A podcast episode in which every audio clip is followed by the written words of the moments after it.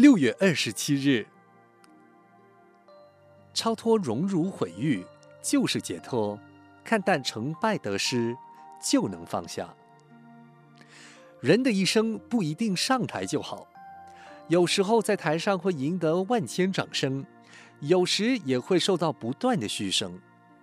总之，一个人上台要能为全场观众所接受，带给他们的不但是欢笑，也要能让他们满足，才不辜负上台。如果上台表演不好，当然这个台也就不容易上去了。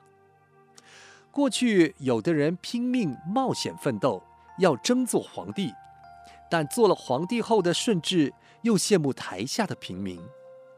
现在每次选举过后，都是几家欢乐几家愁。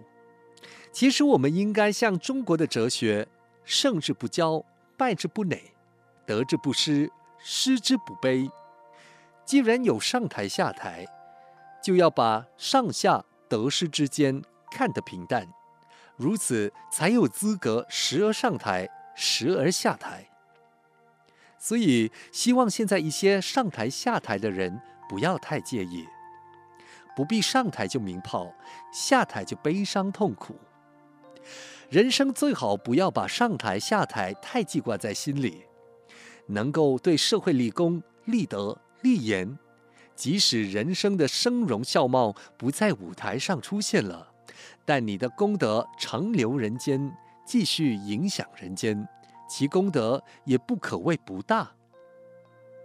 文思修，既然有上台下台，就要把上下得失之间看得平淡，如此才有资格时而上台，时而下台。